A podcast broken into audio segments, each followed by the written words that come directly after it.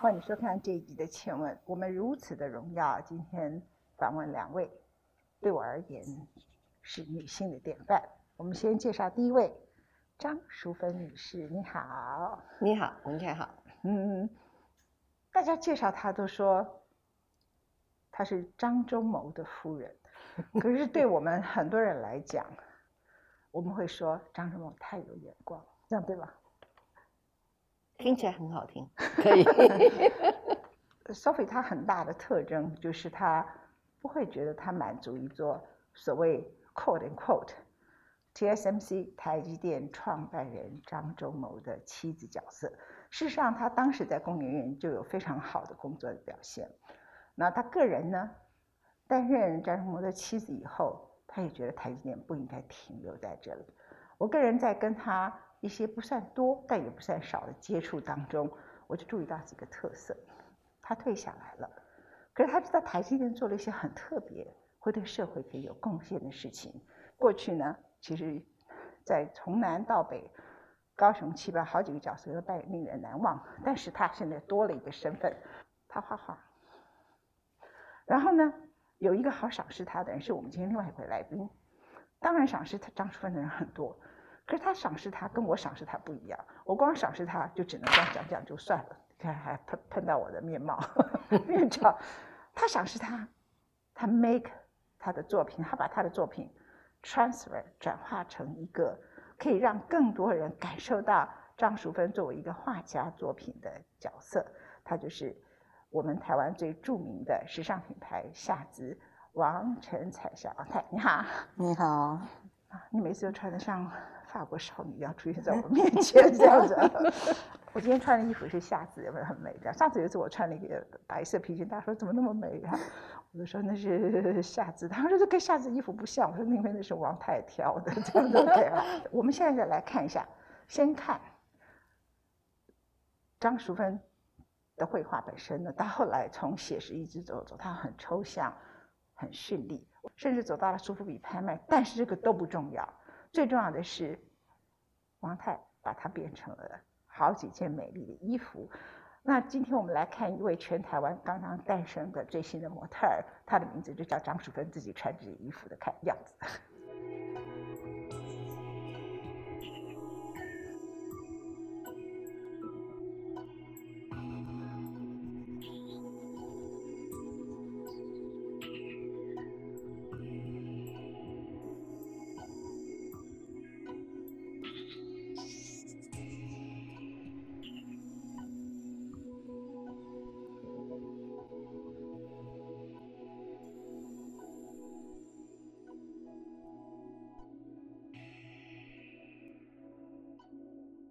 从 COVID 疫情以后，我们这个房间大家都是怎么那么朴素？我从来没有来这么艳丽的东西，这都是您的作品，对不对？对，可是这个这个完全是夏之的团队做出来的。所以，但是我的作品根据你的绘画嘛，对不对？全呀，对，几乎这个就是一一幅画，一幅，这是一幅画。它又抽象又具象，又有色彩，又有花，又有水彩，又有喷墨，a combination everything，就是刚好把你去所有的 museum 你看到的东西全部组合在一起，都做出来。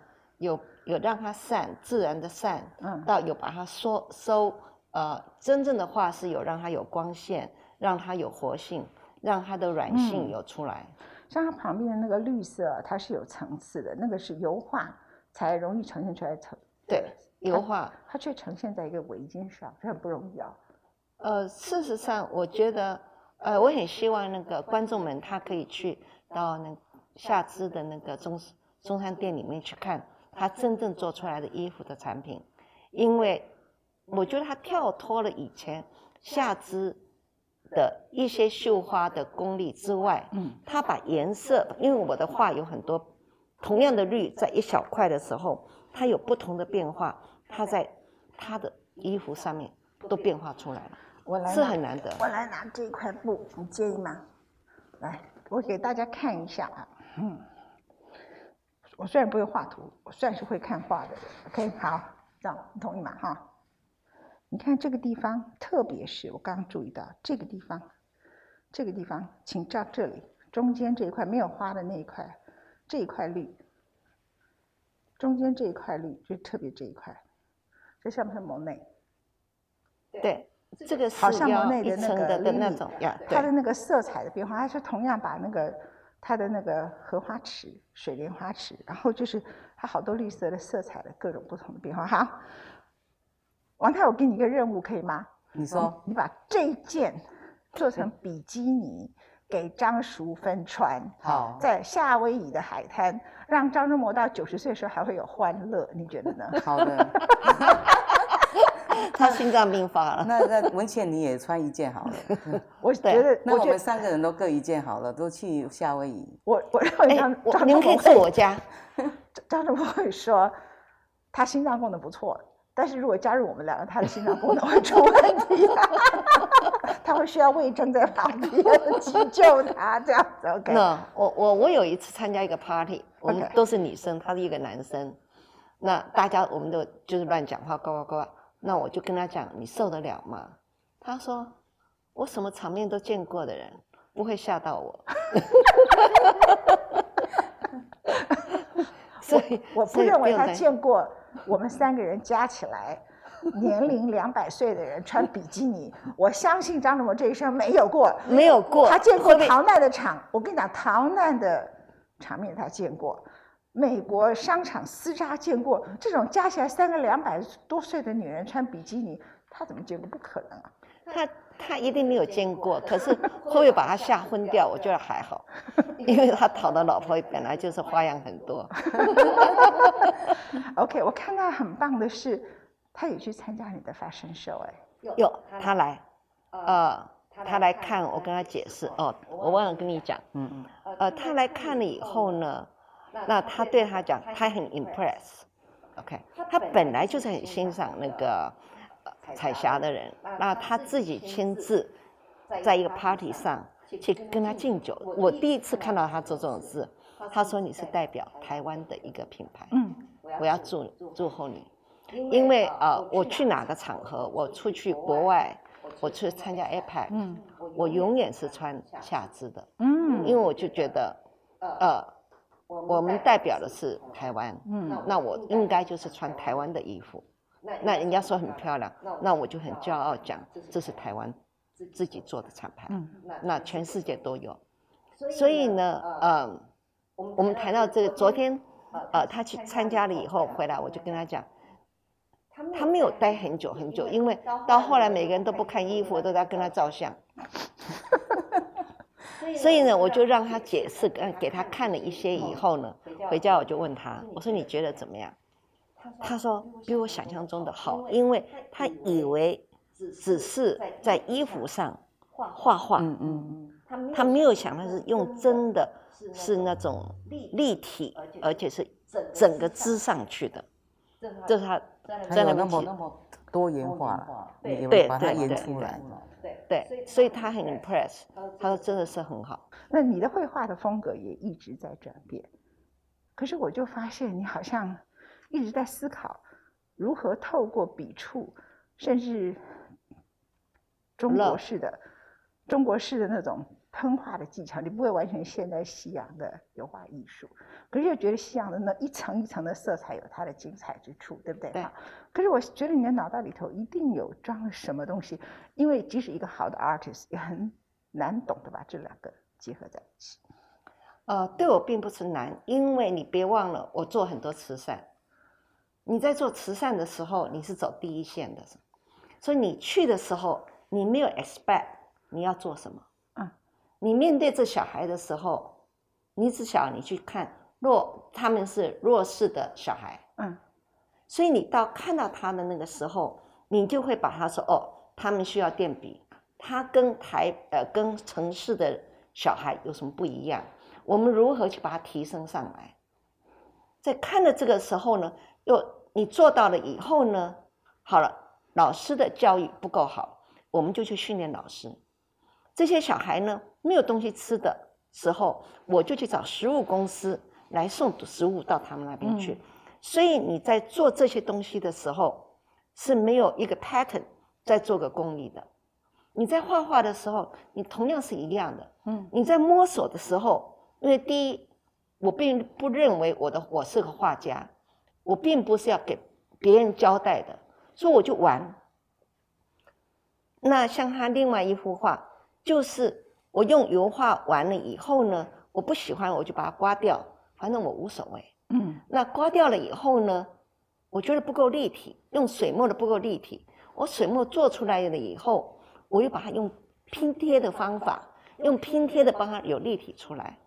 因为我基本上我有油画的一个基础。好，那你的画里头，你是交由彩霞去挑？您叫她彩霞，不好意思，我都叫她王太改名了。好，王太好。彩霞，嗯，应该叫你美丽的彩霞，是由他挑还是您自己挑？我们两个很有意思，我跟他的个性看得出来，我都是我在讲话，抱歉。我跟你讲。沉默沉沉默的人是最最可怕的，就是突然不太讲的话。来来来，真正有毅力的沉默的人来，你说。没有，我就从他应该是一百多吧，一百多幅的画里面，我就挑了这一个叫做左，一个叫做嗯，他的紫藤花这这一幅画，就是你身你手上呃身上那一个那一幅画。那我觉得它比较有意思，就是一个是。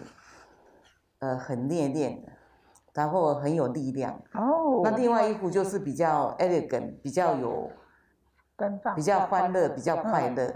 我是觉得是应该有很多客人就是有这两种个性嘛。那我就挑了这两幅画。哦。你就会去挑它几个特别，你认为它展成衣服会成功，而且是两种不同的 customer，对不对？对。哎，那你就要说，我只挑这两幅，你不怕他骂？我我跟你讲，你你绝对不会相信我们两个之间的关系。OK OK，我是有一天他去买花，我强迫他到我的画室，我说你看我的画，应该可以做衣服，他也不理我。OK，好，那我就给他一个垫笔，就是里面都是我的画，我就交给他，差不多一两年，一年多了以前了吧。OK，那那我交给他，After that，我从来没有问过。OK，OK，没有问过他在半年以前，他说：“Sophie，我拿你两个画做衣服，我听听也就算了，因为反正他讲什么我就听听，我没有没有去问任何的东西。那啊，人家问我们，我先生听说，他说：哎，那你的有没有 copyright？我说什么 copyright？我说没有。说我们你绝对不会相信，我们两个一点签约都没有。所以你先生差点叫。智慧财产局了吧？你是对，他是，他本来是要当我经纪人的，所以我说不要。那那个，所以呢，我跟他两个人中间是别人绝对不会相信，他做什么我一点都没有问，我也没有关心过，对不对？对。OK，呃，那个连我的助理说，Sophie，你是不是应该怎么样的？我说不要，我说人家专业的，我们不要去吵人家。人家讲什么了不起的教养。我说你要做什么，我们就尊重人家。OK，但是我们两个中间没有签约，没有讲什么，也没有，我们什么都没有嘛。什么都没有，他说真的什么都没有。你不要有压力，你放心做。那我是想说，那那这压力更大，压力更大。我我要讲一下彩霞是一个多么好的人呢？他真好，他真的很好很好的人。您看他一方面有他的坚持。他对台湾的感情有多深？我告诉大家一个很多人不知道的秘密：二零一零年台北花博即将开幕，结果那一年的开幕典礼事实上出了问题。那出的问题我就跳过不说，可是那是一个国际的仪式，在国际的那么多人面前，那个开幕仪式出了问题的话，是我们台湾的人非常丢脸。那我就被市长找到说怎么办？我就想到王太，他人在巴黎。他倒霉了，半夜被我吵醒，你记得吗？那个时候，他半夜被我吵醒，我就跟他讲这个真的，那怎么办？我们台湾不能丢脸，就只有这么一句话。然后我说，我帮你看了一个场地，这是我唯一的创意，就是说我看了花博所有的场地里头，绝对不是找那些新的场馆，是那个临安泰古厝，它就代表老台湾。然后那古厝上面的砖它是红色的，只要打灯在上面的话就很亮。然后呢，你就一堆 model 从里头。老房子里头走秀走出来，这样就很不错。也可以。结果他不是，他就重做衣服。他回来台湾不到，起他发发疯，然后还跑到，我记得你要去屏东订了一些凳子，对不对？木对头对对对的椅凳，然后在那个莲台古厝前面的水池，都漂浮着好美丽的白色的台湾野，这个我们讲那个台湾野石原始原原始种的白色兰花，所以非常非常的美。啊，当天是 sunset 夕阳的时刻，哦，然后灯就真的就打在连汉古厝，然后在台湾的各地代表处的代表、法国代表、各国代表或者是大使什么，都坐在那里，然后连那个开幕开幕幕本来应该以为是第二天才要开幕的那个花博国际的理事长都说，is stunning” 这样子，太令人震惊了。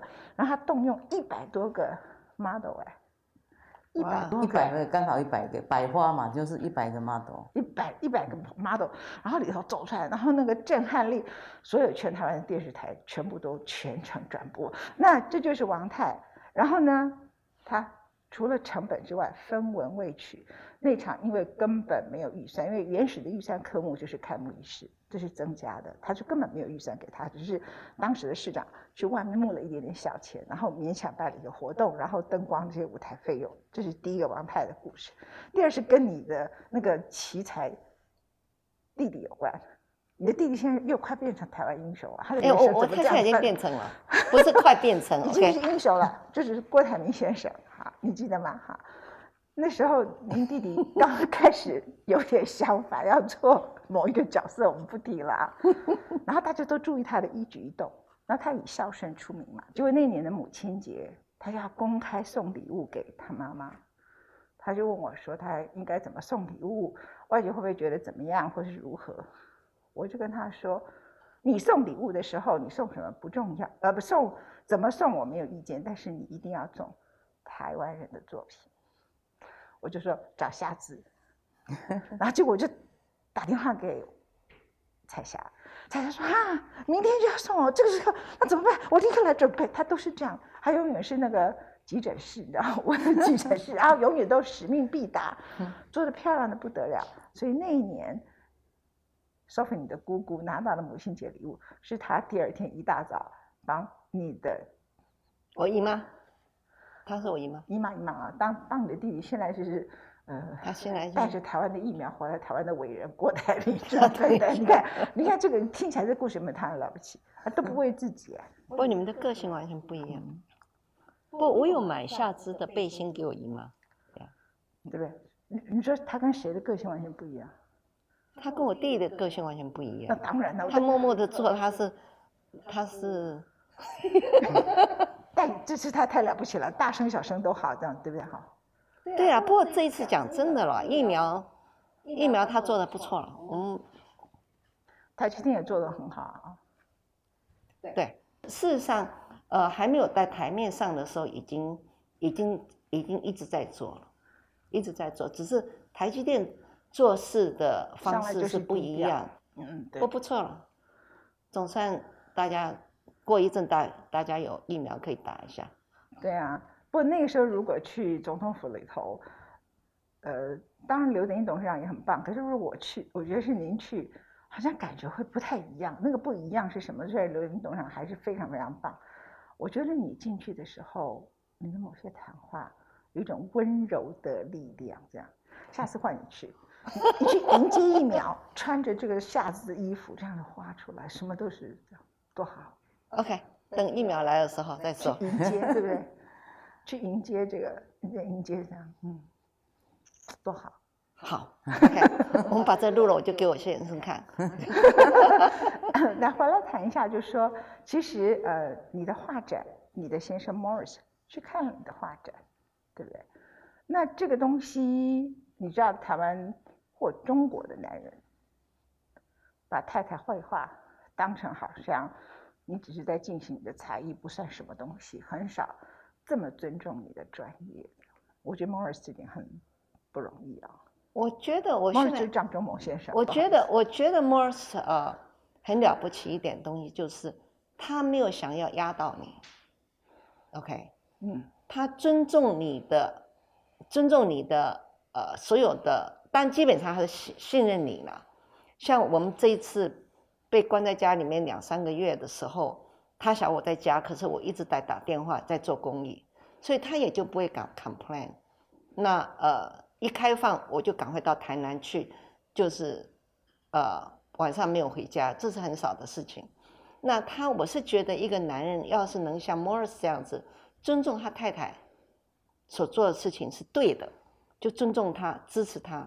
那他有没有支持我？他给我时间空间，他没有骂我，我就觉得这个就是一个尊重。嗯那他等于是他给一个另外给他的，他并不认为他是一个男生，或是他一个事业很成功的人，你这个老婆应该在家做做一个太太，没有。所以我觉得我很佩服他，量大，讲究诚信，要做的事情就要做。譬如讲疫苗东西，我们来讲的时候，他只讲了一句话：你们答应要有疫苗的时候，一定要争取到。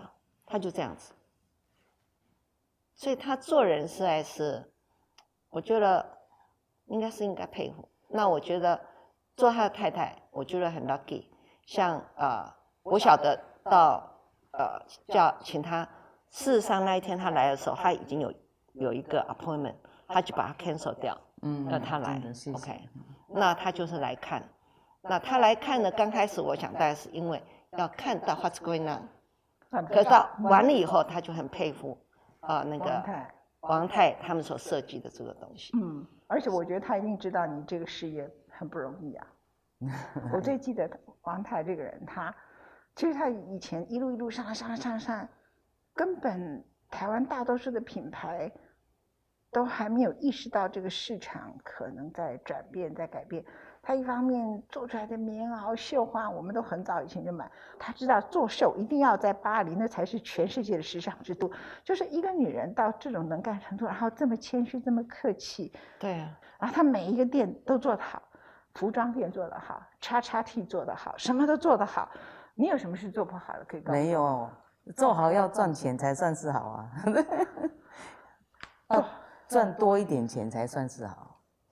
有做，可是要再嗯更更市场要更大一点啊市场要更营业额要更高一点，那才算是好。所以呢，嗯，从昨天到今天，我是跟他讲，我要去当你那个顾问。帮他赚钱呐、呃，对，因为我觉得，就像我他说看到，我不会泼墨了，我觉得他不会 promote，就像台积电的人不会 promote 他自己嘛，啊。对不对？那我看到台积电，因为你在一个一个环境里面，你这样子做，就认为理所当然应该这样做。嗯可是你在外面的人看到他们这个做是优点的，嗯那我看到他们的优点，他们不见得看到这认为是他们的优点。王太呢？当你在把他的作品你在转换的过程中，您都不太，你这个人是很谦虚低调，就是说你一定是对事情非常仔细执行细节的人，所以你要把他的话转换成这个衣服的过程，你要不要谈一下？你都没讲。嗯，我觉得衣服就是第一先要有材料嘛，那最终呃最前面是要有构想嘛，那从他的话是第一个构想嘛，那再来就是材料，你怎么去把它变成一个很好的材料，这是第二步嘛。现在疫情没有办法用，就是只能用呃网络啦，就是或者是 DHL 来来往往，就将他的话，然后跟意大利的这个应该是最数一数二的工厂，把它这个布料用假卡的方式做出来。那后来又做了一些五干啥的在意大利的哪里做呢？这很了不起，米兰那里吗？啊，你在意大利的哪里做？没就是都是在那个 Como 意大利哦，哦，这个工厂都是非常非常好莫那个，地方是不是？科啊莫，你是说科莫是科莫湖那里？就是科莫湖对对对，你有去过吗？那那是我的偶像丘吉尔写《二次大战回忆录》的地方，真的很漂亮，最最近森林大火这样子。OK，那里很美哈。对，很美。每次去那边，嗯、订货就是一个享受。嗯，他说真的湖是很漂亮。那这些材料通通都是从意大利 Como 这个最好的工厂去做出来。哇，那这个来来回回，嗯因为人不能过去嘛，嗯所以时间也拉得比较长。那沟通上，不管是颜色啦、技巧上，然后要如何把他的这个每一个这个他的画，比如他想要在堆堆积的地方，他呃要很有力道的地方，还有那个他的张氏技法要怎么去表现出来哦，所以就这个过程有花的比较长的时间。哎，人家称你叫张氏技法，自成一个学派，不错。然后 当这个材料都进来的时候，都已经 OK 了，然后再来就是你到底要做什么样的款式？那再就是款式哦，开始款式。那再来就是有一些就是有一些呃手绣的绣花，那就怎么送到那个苏州，就是最前前应该是前中国大陆最好的一个一个秀那个呃苏绣的一个一个圣地嘛，我们就在那边有很多人一直跟下至几十年的，有有两个工厂在那边，所以当回来的时候就开始制作，那所有的过程就是。也是很长很长，那从看到他的画到现在做出来，现在只有样本在展览，已经是经过差不多一年一年多的时间，所以是整个过程是这样来的，所以真的很感谢这个这个 Sophie 非常的那个支持，然后就就这样就没有管，完全也没有什么呃签约什么都没有。所以我觉得这个后面给我的压力是很大的，所以我不知道怎么办。啊，这这我没有什么，你为什么有压力啊？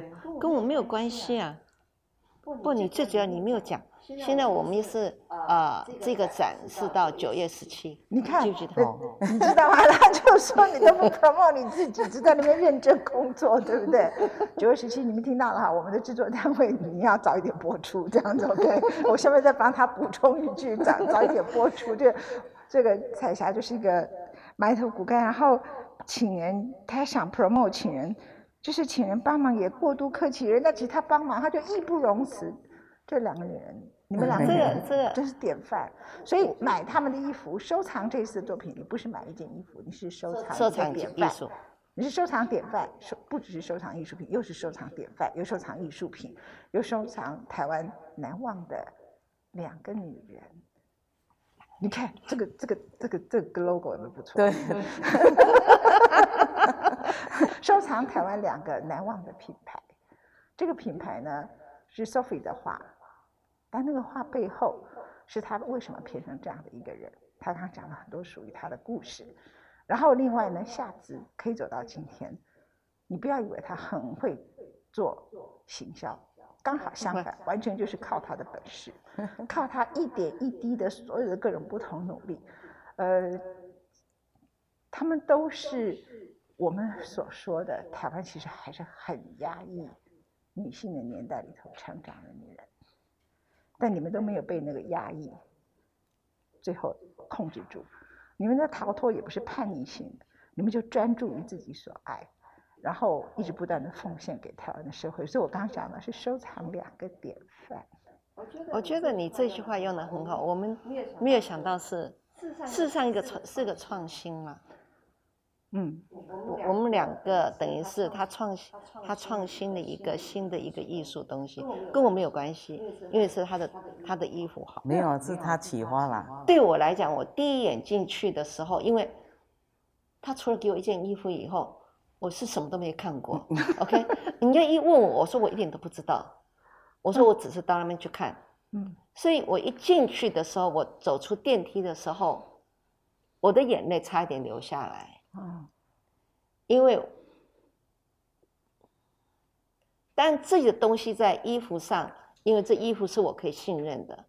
最主要是，我看到了他们团队的努力的成果，嗯，的呈现出来，嗯，的不容易。因为我的颜色并不容易。最主要是，我希望国际上的人，专业人员，能不是只是看到下肢的衣服。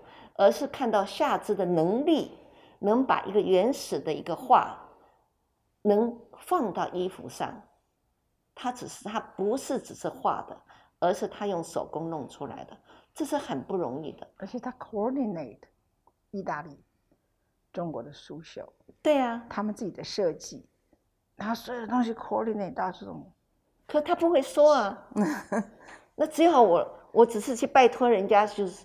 这些，所以我就跟他讲，我当场就是说，哎，我要当你的顾问。所以本来是张仲伟要当你的智慧财产局局长，现在你变成他的公关是 公关部。因为我看到一个好东西 没有被 promote 出来，我是觉得很可惜。